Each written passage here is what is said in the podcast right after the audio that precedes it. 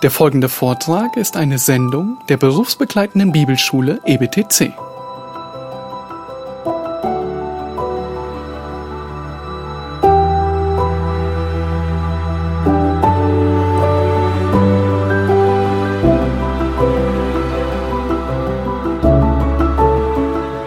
Bitte schlagt gleich mal eure Bibeln auf bei Römer Kapitel 8. Römer Kapitel 8. Mit der dort vertrauten Offenbarung Gottes wollen wir beginnen. Ab Vers 28 möchte ich lesen. Da heißt es, wir wissen aber, dass denen, die Gott lieben, alle Dinge zum Besten dienen, denen, die nach dem Vorsatz berufen sind. Denn die er zuvor ersehen hat, die hat er auch vorherbestimmt, dem Ebenbild seines Sohnes gleichgestaltet zu werden, damit er der Erstgeborene sei unter vielen Brüdern. Die er aber vorherbestimmt hat, die hat er auch berufen. Die er aber berufen hat, die hat er auch gerechtfertigt. Die er aber gerechtfertigt hat, die hat er auch verherrlicht. Und in unserer Serie über die Lehren der Gnade haben wir über das Vorwissen und die Vorsehung Gottes geredet, über Vorherbestimmung beziehungsweise die Lehre der Auserwählung. Aber ich möchte, dass ihr euch heute zusammen mit mir auf ein ganz bestimmtes Wort konzentriert. Und zwar auf das Wort berufen. In Vers 28 heißt es, die berufen sind. In Vers 30, die er aber vorherbestimmt hat, die hat er auch berufen. Die er aber berufen hat, die hat er auch gerechtfertigt. Eines der einfachsten Wörter in der deutschen Sprache ist das Wort rufen.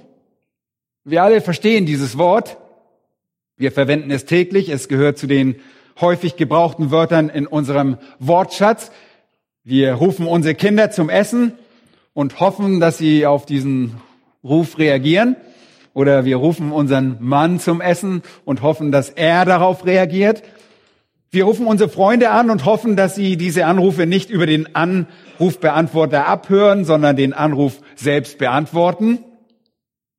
Und ein wenig wichtiger wird es, wenn eine Gemeinde einen Pastor beruft und hofft, dass er die Anfrage, ihr Hirte zu sein, annehmen wird.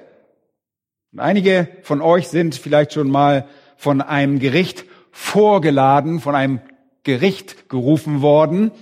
Eine Vorladung ist ein Aufruf, den ihr wirklich nicht ignorieren solltet. Wenn ihr von einem Gericht vorgeladen werdet, solltet ihr dort erscheinen. Ansonsten erhaltet ihr unter Umständen Besuch von einem Vollzugsbeamten. Nun, etwas stärker als eine einfache Vorladung ist eine Zwangsvorladung. Eine Zwangsvorladung ist eine Vorladung, die der bezeichnenden Person gebietet zu erscheinen unter Anordnung einer Strafe bei Nichterschein. Es gibt also alle möglichen Arten von Rufen, Aufrufen oder Berufungen. Es gibt diese ganz einfachen Rufe, die man bescheiden aus sendet und hofft, dass jemand zu Tisch kommt, wenn man ruft. Und dann gibt es die weitaus schwerwiegenderen von einer Gemeinde oder von einem Gericht durch eine Vorladung von einem Gericht beziehungsweise eine Zwangsvorladung unter Strafandrohung bei Nichterscheinen. Punkt ist, es gibt verschiedene Arten von Rufen. Aber in all diesen Fällen könnt ihr euch immer noch entscheiden, sie zu ignorieren. Ihr könnt euch jedem dieser Rufe widersetzen. So, ich ignoriere das einfach wenn ihr das nicht tun wollt. Aber die Schrift offenbart eine Wahrheit über einen Ruf, eine Vorladung oder Aufforderung, die wir nicht ignorieren können und der wir uns nicht widersetzen können. Sie ist die hartnäckige Aufforderung Gottes. Es ist eine Zwangsvorladung in seinem Gericht, vor ihm zu erscheinen, um für gerecht erklärt zu werden, damit euch alle Sünden vergeben werden und ihr von jeglichen Gericht oder jeglicher Verurteilung frei gesprochen werdet. Das ist die Berufung, um die es in Römer Kapitel 8 geht. Es ist ein Ruf, der uns rechtfertigt. Es ist ein Ruf, der im Einklang mit einer göttlichen Absicht kommt. Und es ist ein Ruf, der an diejenigen ergeht, die vorherbestimmt sind. Ein Ruf, der an diejenigen geht, die auserwählt sind. Ist ein Ruf, der durch Rechtfertigung zur ewigen Herrlichkeit führt. Und Theologen haben das als effektive Berufung bezeichnet, als wirksame Berufung, als, als maßgebliche Berufung. oder als entscheidende, schlüssige Berufung, funktionsfähige oder auch unwiderstehliche Berufung. Es ist die Berufung zum Heil. Es ist die göttliche Zwangsvorladung. Nicht für eine Verurteilung und Bestrafung, sondern damit ihr als gerecht erklärt werden könnt, vergeben werden könnt. Ganz wichtig, es ist die Berufung zum Heil. Und die Frage ist, ob diese Widerrufung verleugnet werden kann. Kann man ihr widerstehen? Gibt es in diesem Zusammenhang so etwas wie Ungehorsam oder Verweigerung? Nun in Vers 30 heißt es, die er aber vorher bestimmt hat, die hat er auch berufen. Aufgemerkt. Diese Berufung ist also beschränkt auf diejenigen, die auserwählt sind. Wir reden hier nicht von einer allgemeinen Berufung, von einem allumfassenden Ruf des Evangeliums, von der Art von allgemeiner Berufung, von der die Schrift auch spricht. Wir reden nicht über die Worte aus Matthäus 22, 14, in denen es heißt, denn viele sind berufen, aber wenige sind auserwählt. Darüber reden wir nicht.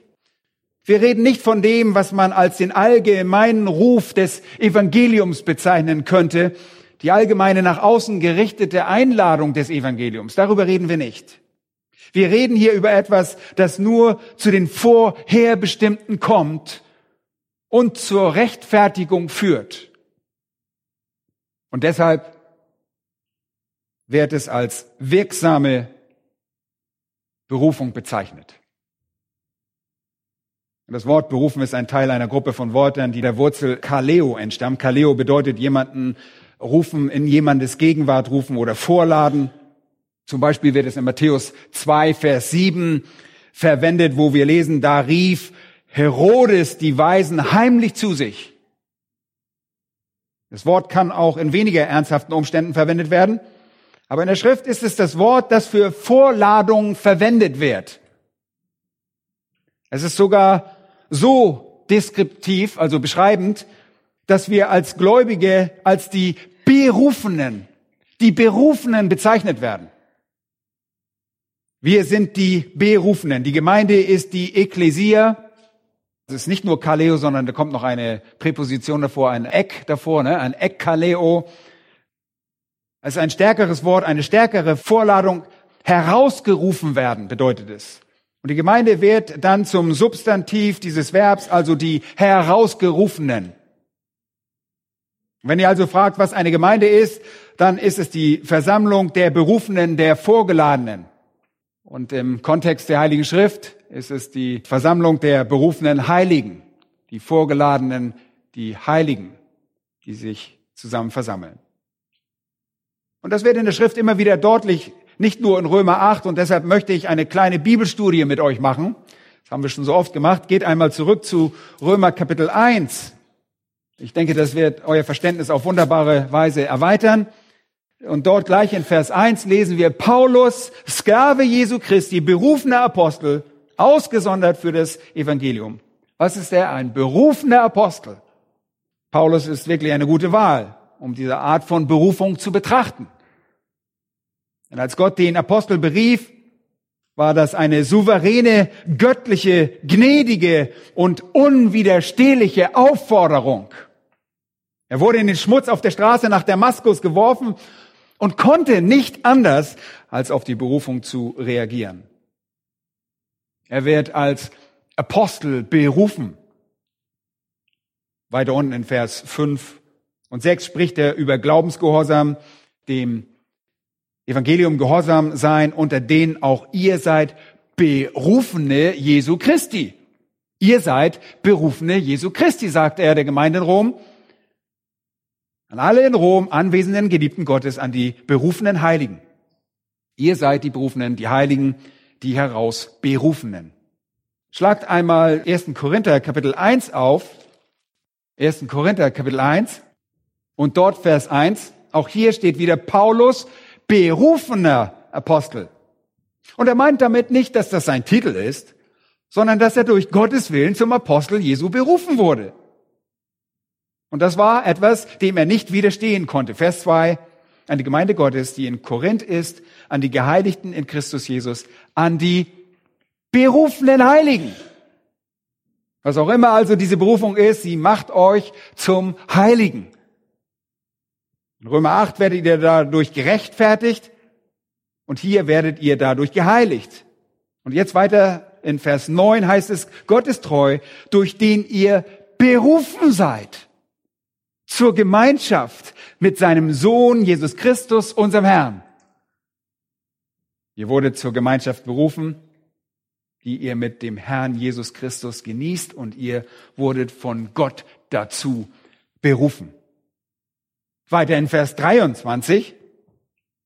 Wir verkündigen, heißt es da, Christus den Gekreuzigten, den Juden ein Ärgernis, den Griechen eine Torheit. Haben wir gerade schon gehört, oder? Denen aber, hier kommt es wieder, die berufen sind, sowohl Juden als auch Griechen, verkündigen wir Christus, Gottes Kraft und Gottes Weisheit. Also folgt einmal diesem Gedankengang. Wenn ihr zu den Berufenen gehört, dann wird Christus bei seiner Verkündigung als gekreuzigter für euch die Kraft und die Weisheit Gottes. Für die Juden ist er ein Ärgernis, für die Heiden eine Torheit, aber für die Berufenen, seien sie Juden oder Heiden, ist Christus die Kraft Gottes und die Weisheit Gottes. Und das ist eine Berufung, die den einzelnen Berufenen zu einem Teil der Berufenen der Ekklesia Jesu macht. Vers 26. Seht doch eure Berufung an, Brüder. Da sind nicht viele Weise nach dem Fleisch, nicht viele Mächtige, nicht viele Vornehme, sondern das Törichte der Welt hat Gott erwählt, um die Weisen zu Schande zu machen. Und das Schwache der Welt hat Gott erwählt, um das Starke zu Schande zu machen. Und das Unedle der Welt und das Verachtete hat Gott erwählt. Hier habt ihr eure Berufung, Brüder, sagt er. Es ist eine Berufung, die auf der Tatsache basiert, dass Gott erwählt hat. Gott hat erwählt. Vers 30 fasst das dann mit folgenden Worten zusammen. Durch ihn aber seid ihr in Christus Jesus. Christus wird für euch die Weisheit Gottes, die Gerechtigkeit Gottes und die Heiligung und Erlösung. Er hat euch aus freien Stücken erwählt. Ihr seid die Vorherbestimmten und er hat euch berufen. Wen auch immer er vorherbestimmt hat, den beruft er und wen immer er beruft, den rechtfertigt er und verherrlicht er. Wir reden hier also von einer Berufung in die Gemeinschaft der Heiligen, in die Gemeinschaft mit seinem Sohn. Geht mal ein Buch weiter, Korinther Galater, Galater Kapitel 1. Dort seht ihr, wie gleichbleibend diese Wahrheit ist. Und dort in Vers 6, mich wundert, ja, übrigens, die Galater waren abgeehrt und wurden von falschen Lehrern in die Ehre geführt, hielten sich für Gläubige und Paulus sagt jetzt in Vers 6, mich wundert, dass ihr euch so schnell abwenden lasst von dem, der euch durch die Gnade des Christus berufen hat. Und er sagt hier, dass Gott euch zu sich berufen hat, euch zu sich vorgeladen hat durch die Gnade Christi. Und ich wundere mich, dass ihr euch von, davon abwendet, dass ihr einem trügerischen, verzerrten und anderem Evangelium hinterherjagt. Weiter unten, Vers 11, sagt er, ich lasse euch aber wissen, Brüder, dass das von mir verkündigte Evangelium nicht vom Menschen stammt. Ich habe es auch nicht von einem Menschen empfangen, noch erlernt, sondern durch eine Offenbarung Jesu Christi. Denn ihr habt von meinem ehemaligen Wandel im Judentum gehört, dass ich die Gemeinde Gottes über die Maßen verfolgte und sie zerstörte und im Judentum viele übertraf. Ja, er hat viele übertroffen. Wer im Judentum vorankommen wollte, der tötete einfach die Christen. So leidenschaftlich waren sie in Bezug auf ihre Religion. Im Judentum übertraf er also viele, sagt er, meine Altersgenossen in meinem Geschlecht durch übermäßigen Eifer für die Überlieferung meiner Väter.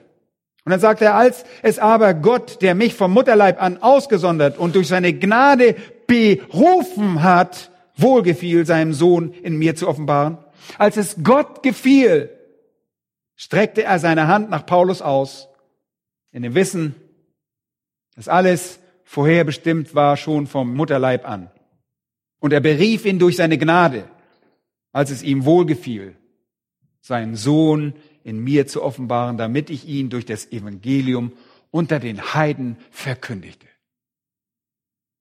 Paulus verstand, dass Gott ihn am Schlawittchen gepackt hatte und zur Herrlichkeit Christi auferweckt hatte, ihn errettet und zu einem Apostel gemacht hatte. Geht noch mal ein Buch weiter, Galater, Epheser, schlagt einmal Epheser Kapitel 4 auf. Nur damit ihr erneut sehen könnt, dass diese Sprache im Neuen Testament sehr geläufig ist. Und dort Vers 1. So ermahne ich euch nun, ich, der Gebundene im Herrn, dass ihr der Berufung würdig wandelt, zu der ihr berufen seid. Das kann keine allgemeine Berufung sein. Das kann keine Berufung sein, die man entweder annehmen oder ablehnen kann. Das ist eine Berufung, zu der ihr berufen worden seid. Und die verlangt, dass ihr euer Leben auf eine ganz bestimmte Art und Weise führt. Es ist also eine verwandelnde Berufung. Es ist eine heiligende Berufung, eine rechtfertigende Berufung, die von euch verlangt, dass ihr mit aller Demut, mit aller Sanftmut, mit aller Langmut einander in Liebe ertragt. Dass ihr eifrig bemüht seid, die Einheit des Geistes zu bewahren durch das Band des Friedens. Das ist dieser eine Leib und ein Geist, wie ihr auch berufen seid, steht dort, zu einer Hoffnung, eurer Berufung. Ein Herr, ein Glaube, eine Taufe, ein Gott und Vater aller, über allen und durch allen und in euch allen. Leute, das ist eine Berufung zum Heil und nichts anderes. Das ist eine Berufung zu einem Leib, zu diesem einen Geist, zu dieser einen Hoffnung, dem einen Herrn, dem einen Glauben und dieser einen Taufe, dem einen Gott und Vater. Es ist eine Berufung, die als Reaktion einen würdigen Lebenswandel erwartet. Wann immer wir also dieses neutestamentliche Konzept einer Berufung zum Heil seht, ist das immer diese wirksame, maßgebliche, funktionsfähige und errettende Berufung. Dann überschlagt mal den Philipperbrief und geht zum Kolosserbrief, Kapitel 3, Vers 15. Dort steht in einem sehr vertrauten Vers, und der Friede Gottes regiere in eurem Herzen. Zu diesem seid ihr ja auch berufen in einem Leib. Und auch hier wurdet ihr wieder in den Leib Christi berufen. Ihr wurdet zum Frieden durch Christus berufen. Ihr wurdet zum Frieden durch Christus berufen, der jetzt in euren Herzen regiert. Und dann gehen wir mal zu dem Buch, das uns Pascal auslegt. Kapitel 2 hat er uns gerade ausgelegt. Kapitel 2 und Vers 12 auch hier sagt Paulus dasselbe wie in Epheser 4, nämlich, dass ihr so wandeln sollt, wie es Gott würdig ist. Hört gut zu. Der euch zu seinem Reich und seiner Herrlichkeit beruft. 1. Thessalonicher 2. Und das ist ein Aufruf zur Gemeinschaft. Das ist ein Aufruf zu einer Beziehung mit Jesus Christus. Das ist ein Aufruf zur Heiligkeit. Das ist ein Aufruf zum Leib Christi sich dem einen Geist, dem einen Herrn, den einen Glauben, den einen Gott und Vater aller von uns anzuschließen. Und das ist eine Berufung zu seinem Reich und zu seiner Herrlichkeit. Ich sage das noch einmal.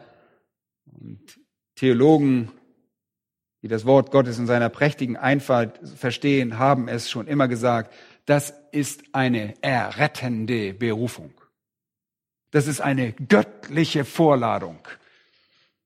Eine hartnäckige Aufforderung Gottes. Im zweiten Thessalonicher Brief, den kriegen wir auch noch ausgelegt irgendwann, Kapitel 2, Vers 13, sagt Paulus, wir aber sind es Gott schuldig, alle Zeit für euch zu danken, vom Herrn, geliebte Brüder, dass Gott euch von Anfang an zur Errettung erwählt hat.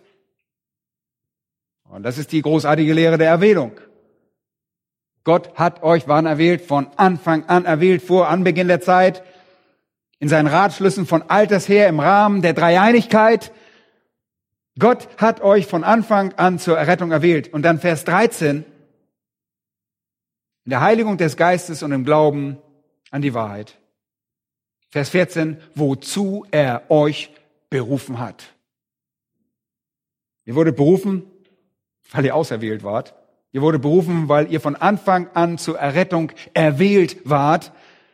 Ihr wurdet auserwählt, im Geist geheiligt zu werden. Ihr wurdet auserwählt, Glauben in die Wahrheit zu setzen. Und er hat euch durch unser Evangelium dazu berufen, damit ihr die Herrlichkeit unseres Herrn Jesus Christus erlangt. Und da seht ihr es noch einmal. Auserwählung führte zu einer Berufung, die wiederum zur Rettung, Rechtfertigung und Heiligung führte und letztlich zur letztendlichen Verherrlichung führen wird. Und lass uns das noch einmal zusammenfassen. Wen auch immer der Herr beruft, den beruft er in sein Reich. Wen auch immer er beruft, den beruft er zur Errettung. Den beruft er zum Glauben an die Wahrheit.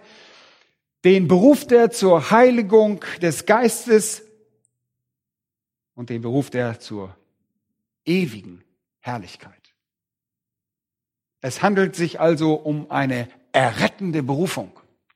In 2. Timotheus 1 und Vers 9, 2. Timotheus 1, Vers 9 sind die beiden Dinge Errettung und Berufung zu Parallelen gemacht. Da heißt es, er, das heißt Gott, hat uns ja errettet und berufen mit seinem heiligen Ruf. Das ist dieselbe Sache zweimal unterschiedlich ausgedrückt. Er hat uns ja errettet und berufen mit seinem heiligen Ruf. Da steht nicht, dass Gott uns mit einem heiligen Ruf berufen hat und er uns errettet hat, weil wir darauf reagiert haben. Das steht da nicht. Da steht, er hat uns errettet und das bedeutet, dass er uns mit einem heiligen Ruf berufen hat. dann geht es weiter, nicht aufgrund unserer Werke, sondern aufgrund seines eigenen Vorsatzes und der Gnade, die uns in Christus Jesus vor ewigen Zeiten gegeben wurde.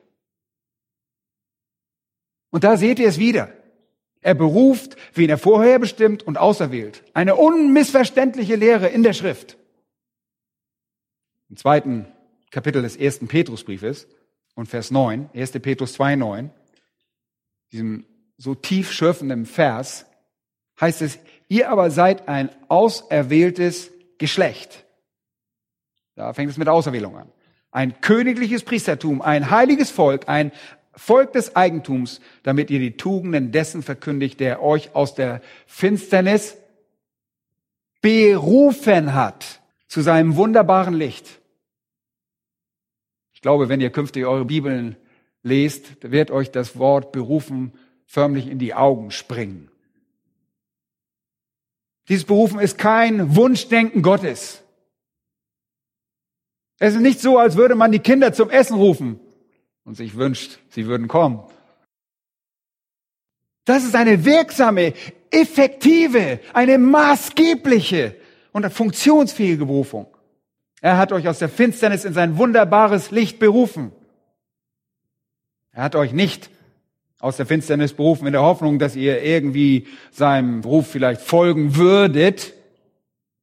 Er hat euch aus der Finsternis in sein wunderbares berufen. Punkt aus Schluss. Dorthin seid ihr gekommen und gegangen, als er euch berufen hat.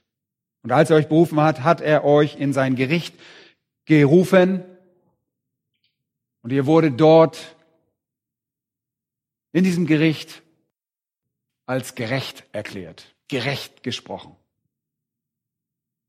Als er euch berufen hat, seid ihr in seinem Leib gekommen und zu einem Teil des Leibes geworden. Und als er euch berufen hat, seid ihr in die Gemeinschaft gekommen. Und als er euch berufen hat, seid ihr heilig geworden. Und als er euch berufen hat, wurdet ihr geheiligt. Und als er euch berufen hat, dann deshalb, damit ihr am Ende in der Ewigkeit verherrlicht werdet. Vers 21 heißt es, dass ihr für diesen Zweck berufen wurdet, damit ihr den Fußstapfen Christi nachfolgt. Es war eine Berufung, euer Leben nach dem Vorbild des Heilandes zu leben. Und Kapitel 3, Verse 8 und 9 lesen wir, endlich aber seid ihr alle gleichgesinnt, mitfühlen, voller brüderlicher Liebe, barmherzig, gütig. Vergeltet nicht Böses mit Bösen oder Schmähung mit Schmähung, sondern im Gegenteil segnet, weil ihr wisst, dass ihr dazu berufen seid, Segen zu erben. Das ist eine Berufung, die euch zu einem Menschen gemacht hat, der ein Segen sein könnte. Das ist eine Berufung, die euch ein Leben gegeben hat, das ihr würdig wandeln sollt. Diese Berufung hat also eine Wirkung.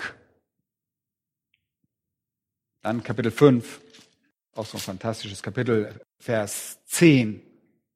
Der Gott aller Gnade aber, der uns berufen hat zu seiner ewigen Herrlichkeit in Christus Jesus. Was für eine Aussage. Gott hat euch zur Rechtfertigung berufen. Er hat euch zur Heiligung und zur Heiligkeit berufen. Er hat uns zur Gemeinschaft mit den Heiligen berufen. Er hat uns dazu berufen, ein gottesfürchtiges und tugendhaftes Leben zu führen eure Berufung würdig zu wandeln und seinem Namen Ehre zu machen. Und er hat euch zu seiner ewigen Herrlichkeit in Christus berufen, weil er euch zu diesem Zweck auserwählt und vorherbestimmt hat. Deshalb hat er euch berufen. 2. Petrus, Kapitel 1, Verse 2 und 3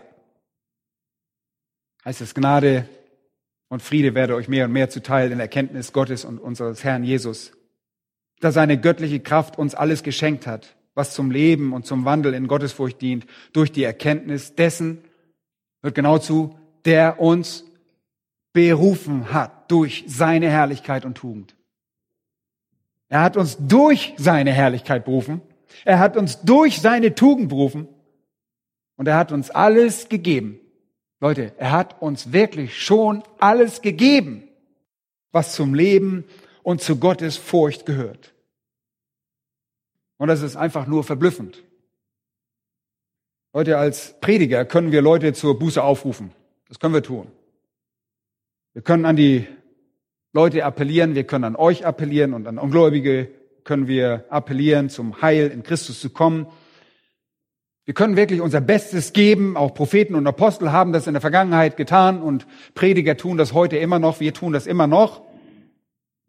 Das ist der große nach außen hin gerichtete Appell, der aber ganz anders ist als der nach innen gerichtete Appell Gottes, der uns rettet. Das ist ein großer Unterschied. Und den Unterschied dazwischen, den sehen wir, wenn wir mal Hebräer aufschlagen. Hebräer Kapitel 3. Dort lesen wir und in Vers 1. Daher, ihr heiligen Brüder, übrigens eine wunderbare Anrede, wir sollten uns öfter so bezeichnen. Daher, ihr heiligen Brüder, hier kommt's, die ihr Anteil habt an der himmlischen Berufung. Anteil an der himmlischen Berufung. Hier sehen wir den Unterschied. Wir reden hier nicht von einem Prediger oder Apostel, wir reden von Gott. Es ist eine göttliche Berufung, eine himmlische Berufung. Ihr seid heilig aufgrund dieser göttlichen Berufung. Und das ist eine wunderbare Wahrheit. Und das ist nicht schwer verständlich, oder? Und das ist überall zu erkennen. Und es gibt noch so viele Bibelstellen, die das anderwo auch belegen. Worüber reden wir hier? Wir reden von einer Berufung Gottes, die zur Errettung eines Menschen führt, in jedem Fall. Und ich sage es noch einmal, jede Verwendung des Wortes berufen im Hinblick auf die Errettung in den Episteln des Neuen Testaments bezieht sich nicht auf eine allgemeine, nach außen gerichtete Berufung, sondern auf eine spezifische, nach innen gerichtete, wirksame Berufung durch Gott. Zum Glauben hin. In diesem Sinne ist es eine hartnäckige Aufforderung Gottes, auf die ihr in jedem Fall reagieren werdet. Beziehungsweise wir haben ja schon als Kinder Gottes darauf reagiert. Und deshalb haben Theologen es auch unwiderstehliche Gnade genannt. Das Wort Berufung finde ich persönlich sehr viel schöner und mir gefällt die Vorstellung einer hartnäckigen Aufforderung, weil das Gottes standhaftes, weil es sein errettendes Werk betont, statt den Widerstand des Menschen. Aber dennoch passt es zu der Zusammenfassung der unwiderstehlichen Gnade auch in Calvins Theologie, Wenn Gott einen Sünder retten will und einen Sünder aus der Finsternis in sein wunderbares Licht beruft, stellt sich die Frage, ob der Sünder dem widerstehen kann. Und die Antwort ist nein. Und ich möchte euch kurz was Interessantes zeigen. In 1. Korinther Kapitel 7, Vers 17. Ich möchte das nicht unterschlagen. Dort heißt es, doch wie Gott jeden Einzelnen zugeteilt hat, wie der Herr jeden Einzelnen berufen hat, so wandle er. Und hier geht es darum, ob man ledig oder verheiratet oder was auch immer ist. Aber auch das weist darauf hin, dass Gott es jedem zugeteilt hat. Da steht, dass Gott es jedem Einzelnen zugeteilt hat, was nichts anderes bedeutet, als dass Gott jeden Einzelnen berufen hat. Was wir hier in dem Wort Berufung haben, lässt sich also mit dem Wort zugeteilt vergleichen. Ihr Lieben, Gott hat das nach seinem eigenen Ratschluss vor Anbeginn der Zeit bestimmt. Und er hat manchen Errettung zugeteilt. Und er streckt ihnen die Hand aus und ruft sie aus der Finsternis heraus und setzt sie in das Reich seines lieben Sohnes. Er ruft sie aus dem Unglauben heraus. Und er ruft sie aus der Verwirrung, aus dem Chaos einfach heraus. Er ruft sie aus der Sünde und Unheiligkeit heraus. Leute, das ist die souveräne, errettende Berufung Gottes. Eine himmlische Berufung. Und er übt seine Kraft unnachgiebig aus, damit der auserwählte Sünder vor sein Gericht kommt, eintritt und als vergeben und gerechtfertigt und auf dem Weg zur ewigen Herrlichkeit präsentiert wird. Leute, wenn ihr euch das nicht froh macht, dann kann euch nichts froh machen. Und diese Aussage macht einigen Leuten aber zu schaffen. Könnt ihr euch natürlich vorstellen, mir nicht, weil das so in der Bibel steht, aber einigen Leuten schon. Sie sagen, oh, das ist nicht richtig. Ja, das ist nicht richtig zu behaupten, Gott würde Sünder unter großem Protest zu sich bringen das würde bedeuten, dass man sich nicht dagegen wehren kann, dass man sich nicht ihm widersetzen kann, dass Gott euch übermannen und eure Freiheit missachten wird. Es gibt viele, die behaupten, Gott würde unseren freien Willen nicht missachten. Und das hört man ständig. Gott wird unsere Entscheidungsfreiheit nicht missachten. Was wollen Sie sagen? Sie wollen sagen, sieh mal, Gott legt uns etwas sehr eindringlich nahe. Das ist es, was er tut. Und manchmal ist er wirklich sehr überzeugend. In vielen Fällen gibt er sehr starken Anregungen durch gute Prediger. Prediger, die sehr überzeugend sind, die rhetorisch geschliffen sprechen können, die wirklich gut sprechen können. Wir können beten und Gott bitten, diese eindringlichen Anregungen zu intensivieren. Wir können Gott bitten, Menschen offen zu machen, ihre Herzen zu öffnen, ihnen die Scheuklappen abzunehmen und sie empfänglich zu machen. Aber wir können sie nicht zwingen, zu ihm zu kommen. Wir können Gott bitten, ihnen die Gelegenheiten zu bieten und viele Informationen und Motivationen zu geben. Aber am letzten Endes bleibt es doch ihnen alles überlassen. Und ein bedeutender Lehrer und Gelehrter, Norm Geisler, der einige sehr hilfreiche Schriften verfasst hat, hat ein Buch herausgebracht mit dem Titel Auserwählt, aber frei. Und er präsentiert darin die, ich sollte sagen, der sonst hilfreiche Schriften brennt, aber hier in diesem Buch präsentiert er die Realität der unwiderstehlichen Gnade oder diese errettenden Berufung, diese wirksame Berufung in seinen Augen als etwas, das Gott zu einem Diktator macht. Er sagt, das macht Gott zu einem Diktator mit einer Macht, die unsere Freiheit unter sich begräbt, indem sie uns in sein Reich zerrt. Lieben, all das ist wirklich nicht nötig, weil die Schrift das nicht lehrt. Niemand wurde jemals gegen seinen eigenen Willen, gegen den Willen, den er selbst verspürt, gerettet. Niemand wurde jemals unter lautstarken Protest in das Reich Gottes geholt. Nach dem Motto, ah, ich will nicht, aber ich muss. Nein. Niemand wurde jemals gerettet, der auf stur geschaltet hatte und sich dagegen wehrte.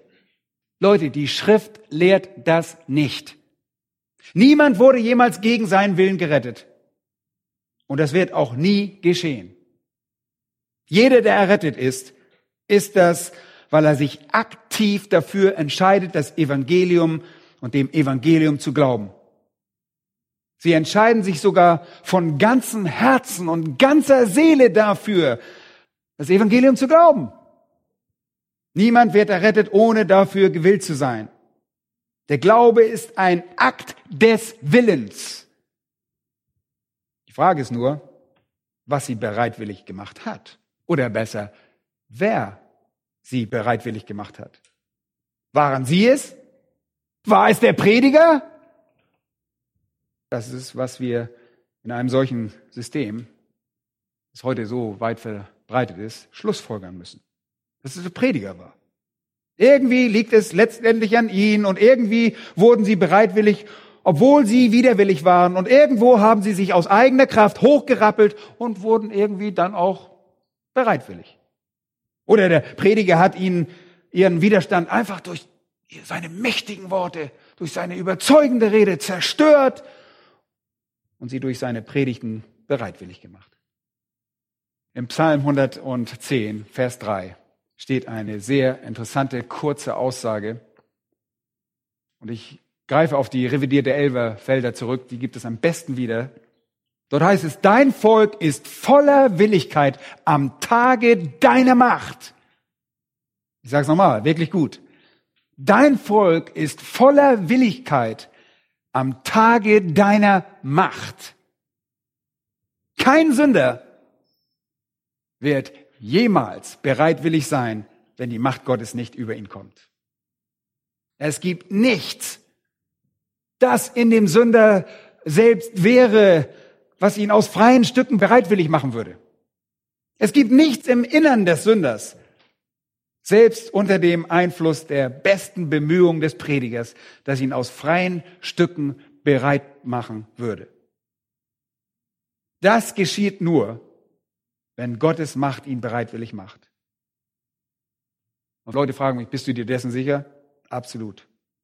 Kein Sünder ist von sich aus willig oder fähig dazu. Und ich kann euch das allein an einer einzigen Stelle zeigen, und zwar Römer Kapitel 3. Und ihr kennt diese Verse, schlagt sie auf, Römer Kapitel 3 ab Vers 10. Uns bleibt nichts anderes über, als nur Ja und Amen dazu zu sagen. Dort heißt es, es ist keiner gerecht, auch nicht einer. Es ist keiner, der verständig ist, der nach Gott fragt. Und das ist allumfassend.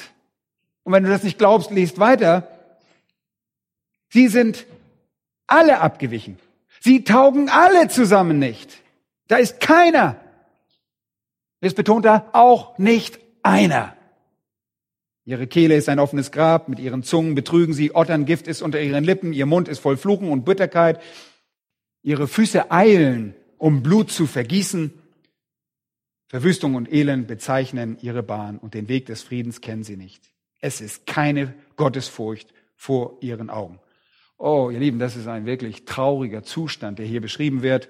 Das ist eine ziemlich deutliche Art zu sagen, dass das menschliche Herz überaus trügerisch und bösartig ist. Niemand sucht Gott. Niemand ist aus freien Stücken bereit dazu. Und Epheser 2, Kapitel 2, Vers 1 gibt uns den Grund dafür. Epheser 2, Vers 1, ihr wart tot. Ihr wart tot. Tote reagieren nicht. Ihr wart tot in euren Übertretungen und Sünden, in denen ihr einst gelebt habt nach dem Lauf dieser Welt. Gemäß dem Fürsten der in der Luft herrscht, dem Geist, der jetzt in den Söhnen des Ungehorsams wirkt, unter ihnen führten auch wir alle einst unser Leben, in den Begierden unseres Fleisches, indem wir den Willen des Fleisches und der Gedanken taten und wir waren von Natur aus Kinder des Zorns, wie auch die anderen. Und es beschreibt uns alle. Es ist hoffnungslos. Und in 1. Korinther 2, Vers 14 heißt es, der natürliche Mensch aber nimmt nicht an, was vom Geist Gottes ist, denn es ist ihm eine Torheit. 2. Korinther 3 und 4 lesen wir, wenn aber unser Evangelium, sagt Paulus, verhüllt ist, so ist es bei denen verhüllt, die verloren gehen. Bei den Ungläubigen, denen der Gott dieser Weltzeit die Sünde verblendet hat, sodass ihnen das helle Licht des Evangeliums von der Herrlichkeit des Christus nicht aufleuchtet. Und das ist es, was wir mit totaler Verderbtheit meinen. Die völlige Unfähigkeit des Sünders, bereitwillig zu sein. Kein Sünder, dem man sich selbst überlässt, ist dazu fähig. Kein Sünder, den man sich selbst überlässt, ist bereit zu verstehen, Buße zu tun, zu glauben, Gott zu erwählen, Christus zum Heil zu wählen. Kein Sünder ist dazu fähig. Seine Korruption ist viel zu ausgeprägt und auf geistlicher Ebene zu systemisch. Wir können das nicht wählen. Wir können nicht danach streben. Der Sünder wird erst am Tag der göttlichen Macht bereitwillig. Erst am Tag der göttlichen Macht. Gott muss seine souveräne Macht unter Beweis stellen. Wenn er uns vorlädt und uns den Willen verleiht zu glauben, dann sind wir bereit. Er muss uns bereitwillig machen. das ist der Vers. Dein Volk ist voller Willigkeit am Tage deiner Macht. Aber ihr Lieben, es ist nicht so, als ob der Sünder unter lautstarken Protest käme und versuchte sich dem zu widersetzen. Denn wenn diese Aufforderung kommt, wenn diese Berufung kommt, wenn diese Vorladung kommt, wird der Sünder bereitwillig gemacht. Dann ist es sogar sein innigster Herzenswunsch, das Evangelium anzunehmen. Das Evangelium kommt, ist der Sünder begierig darauf, es anzunehmen. Als verlorene Sünder können wir das nur, wenn Gott uns dazu befähigt. Und als verlorene Sünder haben wir einen freien Willen. Ja, das stimmt. Ihr Wille ist, und äh, schaut sie euch an, schaut euch die Sünder an. Sie agieren ganz ungehindert. Was tun sie? Sie entscheiden sich zu sündigen. Sie wählen ihre Sünden quasi nach Gutdünken aus. Der verlorene Sünder hat einen freien Willen und durch unsere Errettung haben wir zwar auch einen freien Willen, aber statt uns für die Sünde zu entscheiden, entscheiden wir uns für Christus. Der Unterschied liegt darin begründet, dass wir mit einem göttlichen Ruf dazu aufgefordert wurden. Der bekannte Theologe Jonathan Edwards sagte einmal, Zitat, Beginn, was wir wählen, ist nicht wirklich vom Willen beeinflusst, als ob dieser ganz unabhängig existieren würde. Was wir wählen, wird in Wirklichkeit von unserem Verstand beeinflusst und was unser Verstand für das Beste hält. Übrigens ist der Verstand weder neutral noch objektiv, er ist korrupt. Wir entscheiden uns also für das, was der Verstand für das Beste hält. Wir haben die Freiheit, das zu wählen, was unser Verstand für das Beste hält. Und ohne Gott und ohne Christus ist unser Verstand korrupt und hält die Sünde für das Beste. Wenn er von, mit Gott konfrontiert wird, hält der Verstand des Sünders es nie für eine gute Entscheidung, Gott zu folgen oder ihm zu gehorchen. Zitat Ende. Der Wille des Sünders, ihr Lieben, ist nie darauf ausgerichtet, Gott zu wählen. Nichts hält ihn davon ab, aber sein Verstand hält Unterordnung unter Gott und das Evangelium für etwas nicht Erstrebenswertes. Sofern Gott also nicht die Gesinnung des Sünders verändert, wird unser Verstand uns für immer dazu auffordern, gegen Gott und gegen das Evangelium zu rebellieren. Und genau das tun wir. Der Sünder wird sich widersetzen, bis diese Art von Gnade aus dem Himmel kommt, diese himmlische Berufung, die hartnäckige Aufforderung Gottes. Und es ist unwiderstehliche Gnade. Aber es unwiderstehliche Gnade zu nennen, ist im Prinzip doppelt gemoppelt und deshalb auch nicht so sehr schön. Wenn Gnade ausschließlich von Gott kommt, dann ist sie unwiderstehlich. Denn in Römer heißt es, dass Gott sagt, wem ich gnädig bin, dem bin ich gnädig. Und das stammt aus dem zweiten Mose. Das ist also per Definitionem unwiderstehlich. Wenn Gott sich entscheidet, gnädig zu sein, dann geht das ganz und gar von ihm aus. Es geht von ihm aus. Mehr braucht man nicht zu sagen. Und das Wort unwiderstehlich ist im Prinzip überflüssig. Und außerdem wird durch dieses Wort Gnade entweder übermäßig eingeschränkt oder als unzulänglich definiert. Gnade ist sehr viel mehr als nur unwiderstehlich. Die Bibel nennt das auch nicht unwiderstehliche Gnade. Sie nennt es einfach eine himmlische Berufung. Ein Aufruf zur Heiligkeit, ein Aufruf zur Heiligung, ein Aufruf zur Rechtfertigung, ein Aufruf zur Gemeinschaft mit den Sündern, eine Berufung in den Leib Jesu Christi. Und dieses Wort definiert das einfach unzureichend, wenn wir unwiderstehliche Gnade sagen. Das ist unzureichend. Wie wäre es einfach, wenn wir es errettenden Ruf nennen würden? Errettenden Ruf. Ihr erinnert euch, das ist eine Gabe Gottes. Aus Epheser 2, Verse kennen wir allzu gut, heißt es, denn aus Gnade seid ihr errettet durch den Glauben und das nicht aus euch. Gottes Gabe ist es, nicht aus Werken, damit sich nicht jemand rühme. Das Ganze ist eine Gabe Gottes. Das Ganze kommt als Gabe von Gott zu uns. Und das haben wir auch im Philipperbrief, Kapitel 1, Vers 29 gelesen, diesen wunderbaren Vers. Da heißt es, denn euch wurde, was Christus betrifft, die Gnade verliehen, nicht nur an ihn zu glauben, sondern auch um seinetwillen zu leiden. Euch wurde die Gnade verliehen, um Christi willen an ihn zu glauben. Der Ruf hat euch zum Glauben gebracht. Der Ruf hat euch zum Verständnis geführt. Der Ruf hat euch zur Buße geführt und zum Glauben gebracht. Das ist eindeutig ein rettender Ruf und nichts anderes ergibt im Kontext der Heiligen Schrift einen Sinn. Nichts anderes macht Sinn. Das ist wie bei Apostelgeschichte 13, Vers 48, wo wir lesen, und es wurden alle gläubig, die zum ewigen Leben bestimmt waren. Wie haben diejenigen, die zum ewigen Leben bestimmt waren, geglaubt? Weil Gott sie aus ihrer Unwissenheit dazu berufen hat. Er hat sie aus ihrer Verwirrung herausgerufen, er hat sie aus ihrer Finsternis herausgerufen, er hat sie aus ihrer Verderbtheit herausgerufen, aus ihrer Sünde heraus. Und diese Berufung war eine wirksame Berufung, die durch die Macht Gottes aktiviert wurde. Weil sie in das Licht, in die Wahrheit, zur Buße und zum Glauben geführt wurden. Äh, das ist auch, erinnert euch an Lydia in Apostelgeschichte 16 und Vers 14. Da ist es so wunderbar. Ich liebe diesen Vers.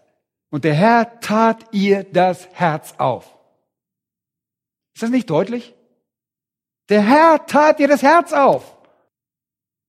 Der Herr öffnet den Verstand und das Herz und der Widerwillige wird bereitwillig. Oder Apostelgeschichte 18, Vers 27 heißt es, Paulus war eine große Hilfe für die, welche durch die Gnade gläubig geworden waren. Wir könnten also es nur Gnade nennen. Sie sind durch die Gnade gläubig geworden. Das reicht vollkommen aus.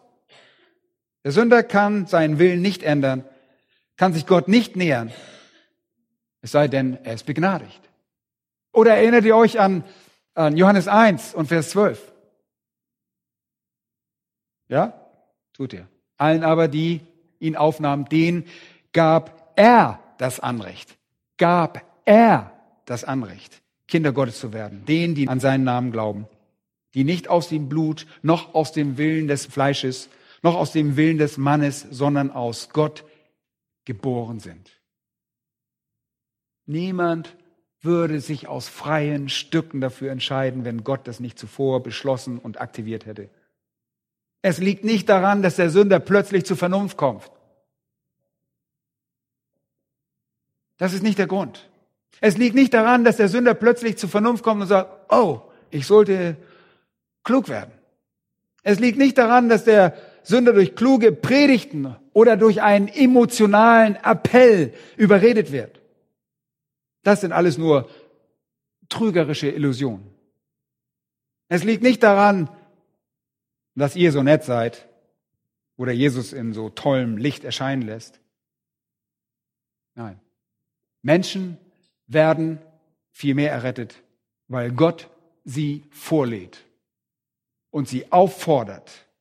Und das tut er anhand der Verkündigung und des Verständnisses des Evangeliums.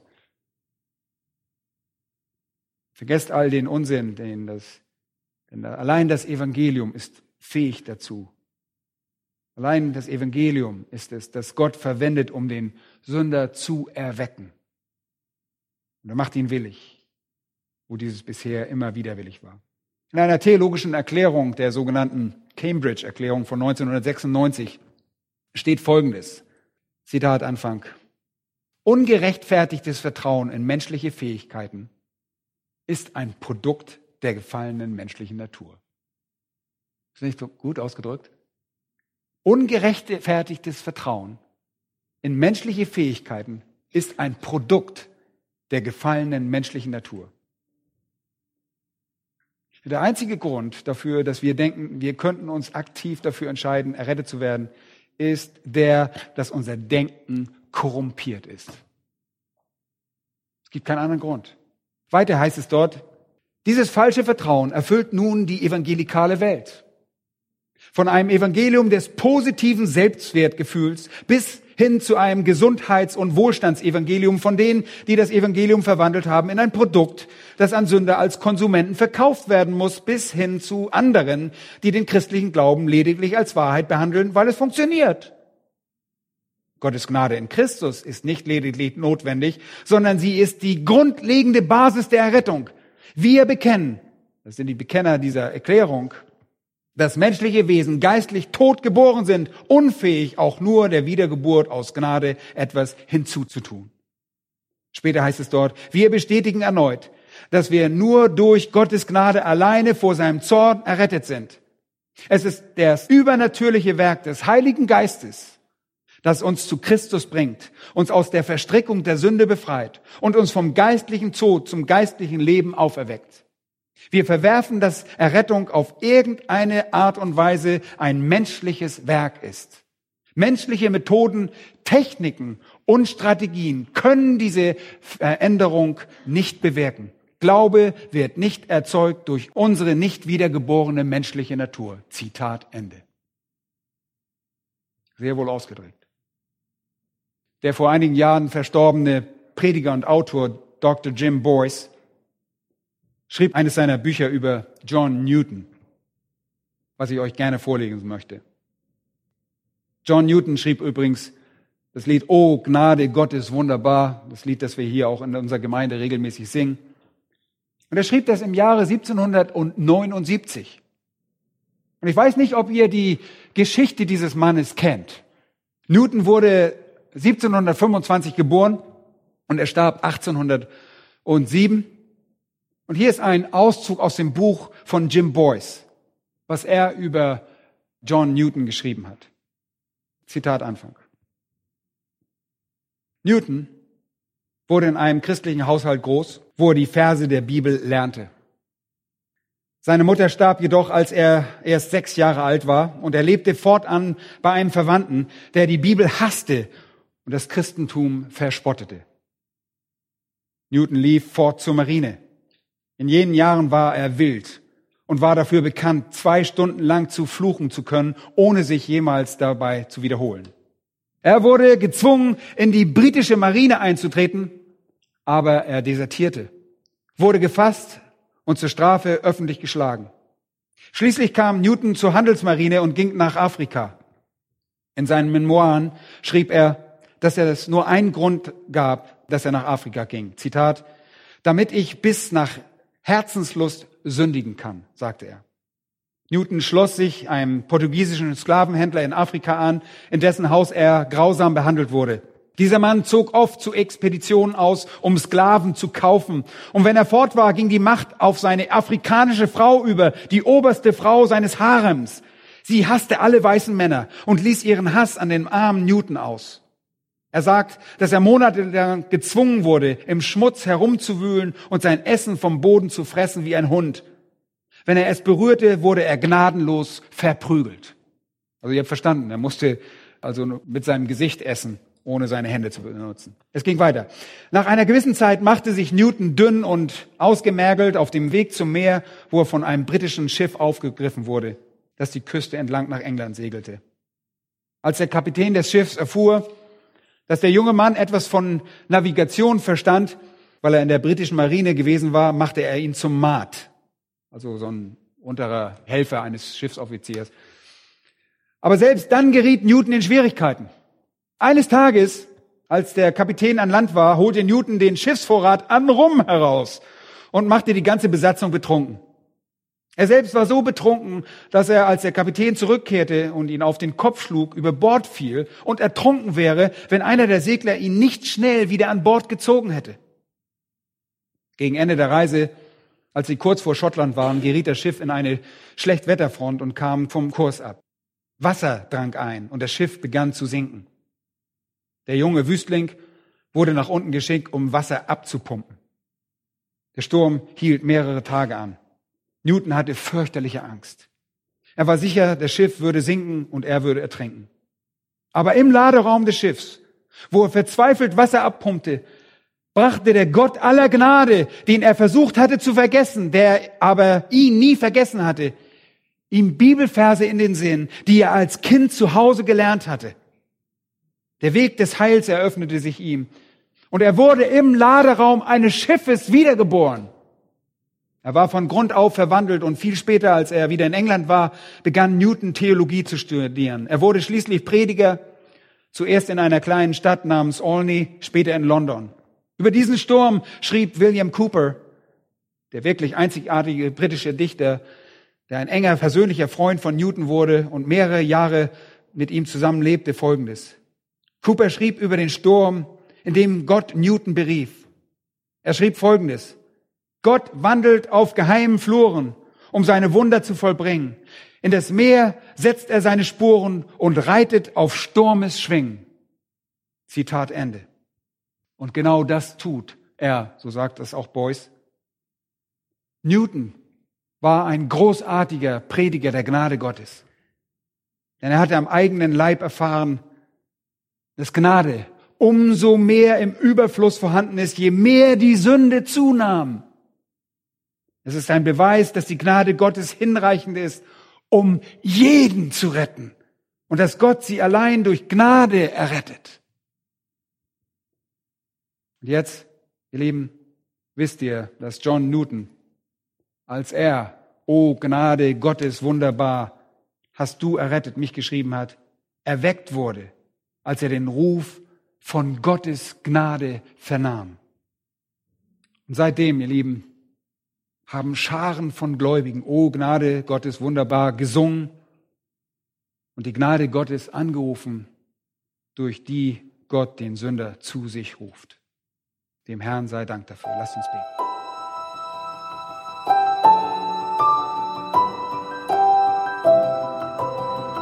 Diese Sendung war von der berufsbegleitenden Bibelschule EBTC. Unser Ziel ist, Jünger fürs Leben zuzurüsten, um der Gemeinde Christi zu dienen. Weitere Beiträge, Bücher und Informationen findest du auf ebtc.org.